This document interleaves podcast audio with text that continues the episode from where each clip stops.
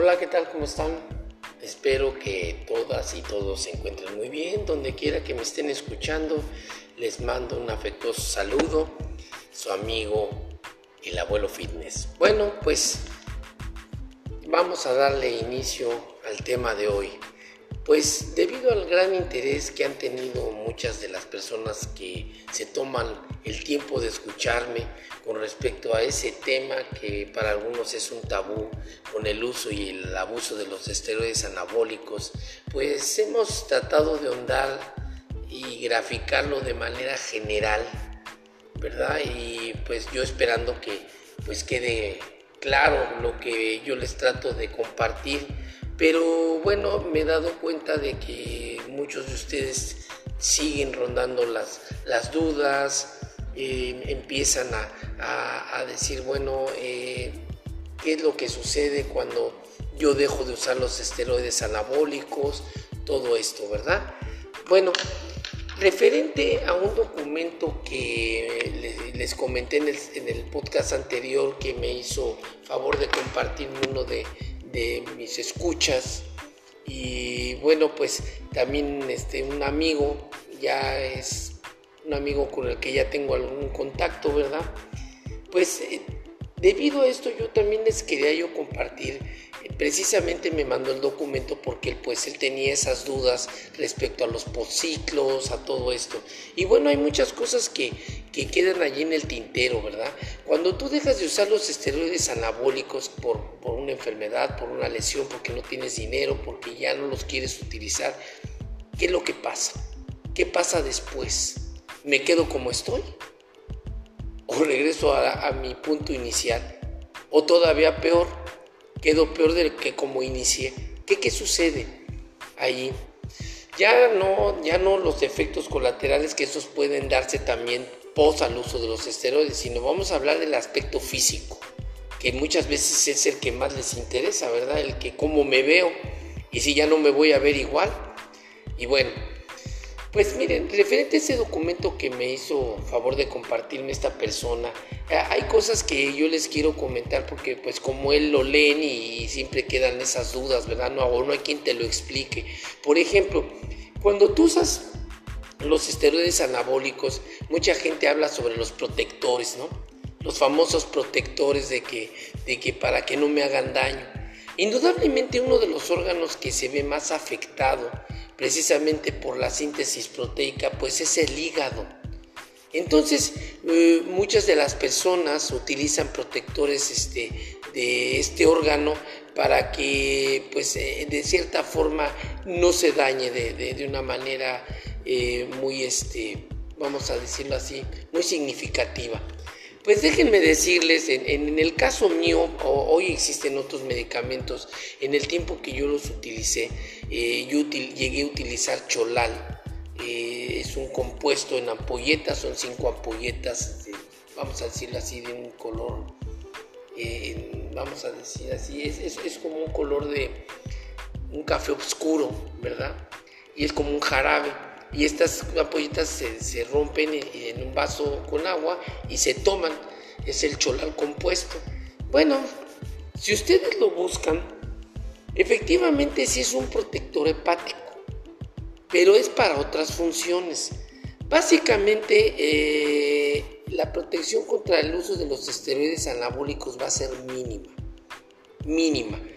¿Qué quiero decir? Que pues estamos rondando otro mito que no, no, no va a ser el efecto que nosotros queremos que cuál es. Yo me tomo el cholal compuesto, y por decir, hoy hay otros este, medicamentos, me inyecto unas cantidades espeluznantes de esteroides anabólicos y ya con esto supuestamente estoy protegido. pues no. Déjenme decirles que no. Entonces, esa es una de las cuestiones. Ahora, otra de las cuestiones.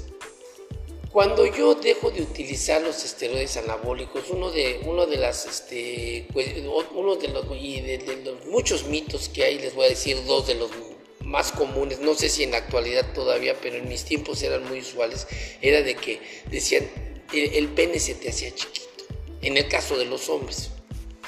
Eh, este, este es una de las, de las este, cuestiones que siempre han rondado, porque el pene no se hace más pequeño, Se ve pequeño por la cantidad de músculo que llegas a tener. Como llegas a tener piernas de 20 pulgadas, de 27, de 30 pulgadas en algunos casos, pues el pene se ve chiquito en comparación al volumen de las nalgas y de las piernas y de los brazos, pues obviamente se ve chiquito. Pero no es porque se haga chiquito, es porque por el efecto visual, ¿verdad? Entonces ese es otro mito que no pasa así. Otro de los eh, eh, mitos es que te quedas estéril, que, que, ya no vas a tener hijos, ¿verdad? Por las cantidades de, de testosterona exógena que te metes, ¿verdad? Y bueno, en este sentido aquí sí hay una cuestión que hay que puntualizar. Efectivamente las hormonas gónadas pues son eh, de parte de las que se encargan de, de producir todo lo que vienen siendo los espermatozoides, todo esto.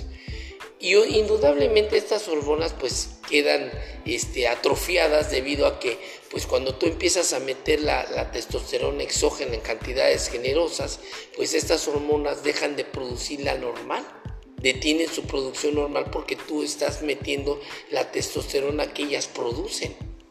Y entonces, obviamente, eh, llegan a tener una, pues un cierto atrofiamiento. Y entonces, posa el ciclo, eh, muchas personas utilizan la gonadotropina, que es otra hormona, ¿verdad? Y entonces esta gonadotropina, pues eh, eh, una de las funciones que tiene es reactivar estas hormonas precisamente para que empiecen a producir testosterona.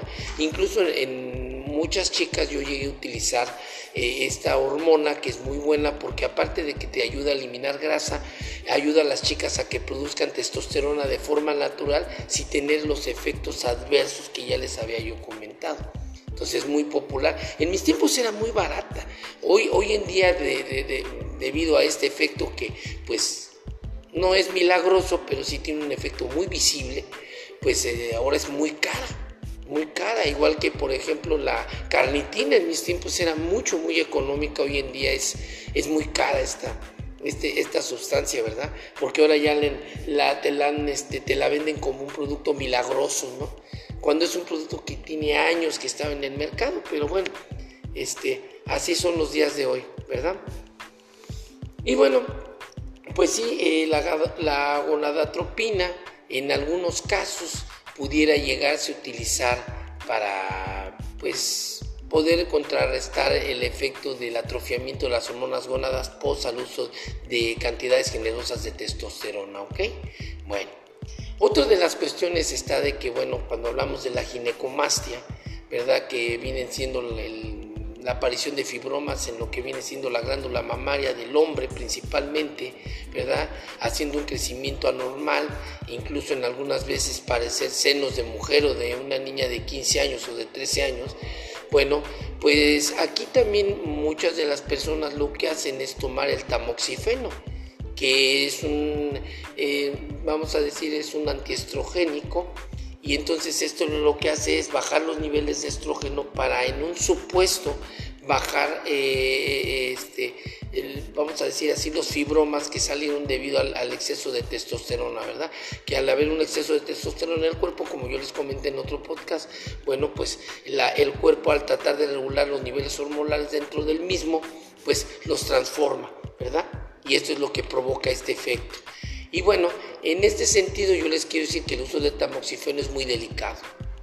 Ok, si de alguna manera algunas personas lo han usado, lo piensan utilizar, pues bueno, sí tiene un efecto eh, vamos a decirlo, significativo en hacer reversible este efecto, bajar o disminuir el tamaño de los fibromas sobre, el, sobre el, este, la glándula mamaria del hombre, haciendo disminuir también el volumen, y sí puede tener un efecto, pero también tiene otros. Entonces hay que investigar, ahorita este podcast no es para hablar específicamente de eso, pero sí hay que investigar porque no se puede utilizar a la ligera. También tiene otras implicaciones sobre la salud, sobre el organismo y por lo cual pues siempre debemos de tener cuidado siempre al utilizar cualquier tipo de medicamento. Entonces aquí también yo les podía decir que, que investigaran antes de, de, utilizar este tipo de medicamentos. Y bueno, pues así eh, estamos, digamos, a grandes rasgos viendo de que mucha gente se preocupa por esto, cómo me protejo durante el ciclo, qué puedo hacer al posciclo, cómo puedo revertir los efectos y todo esto que no me hagan daño. Miren, indudablemente siempre va a haber un daño. Y el hecho de que tú te protejas contra sustancias que te estás poniendo cuando no las necesitas, pues indudablemente siempre vas a estar corriendo un riesgo. Entonces, ¿cuál sería aquí la situación? Es como cuando hablamos del SIDA, o sea, o las enfermedades de, transmisión sexual.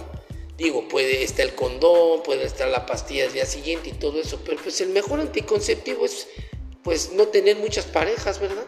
O sea, abstenerte. Entonces lo mismo es aquí. Si no quieres correr algún riesgo, pues no los utilices. Como yo lo dije un día, bueno, si eres un jugador de fútbol americano, mantienes una beca en una universidad, eh, juegas en la NFL, eh, eres un deportista de élite, eres una bailarina exótica o vives del OnlyFans y de tu cuerpo, o tú también eres bailarino, o lo que sea, pues a lo mejor puede ser que tengas la la razón, ¿verdad? Justificada de poderlos utilizar porque de alguna manera vives de tu cuerpo, ¿verdad? Pero si no eres ninguna de estas personas, pues sería muy vanidoso de tu parte que pongas en riesgo tu salud por eso, ¿verdad? Y entonces, por eso muchas veces sale de que dicen que todos los que utilizamos esteroides anabólicos, cuando pues llamas mucho la atención por el cuerpo que tienes, porque muy pocas personas lo tienen, pues dicen que eres el ejemplo más vivo del narcisismo, ¿verdad? Bueno, pues eso que ni, ni duda cabe. Y de aquí me viene también una frase de un amigo mío que también era muy vanidoso. En sus tiempos tenía un físico espectacular, unas piernas de más de 30 pulgadas, unos brazos de 20 pulgadas, una cintura muy pequeña, un pecho impresionante, pero él no competía. Mucha gente le decía que competía, no, él no quería. Sin embargo, él él únicamente alimentaba su ego a través de, del verse. Eh, era impresionante porque tenía una estatura de un 85 y era impresionante verlo. Y llamaba muchísima la atención donde quiera que fuera. Y pues realmente él, era su ego el que lo mantenía utilizando estas sustancias y verse así. No le interesaba competir, ni ganar un trofeo, ni, ni un evento de importancia. Solamente verse bien. Y bueno, él en una ocasión me dijo, yo le pregunté que por qué, por qué lo hacía, ¿no? Aparte de su ego, y él me decía, pues mira, te voy a decir dos cosas, yo lo hago por dos razones. Una, más vale 10 años de estrellato que 10 de anonimato.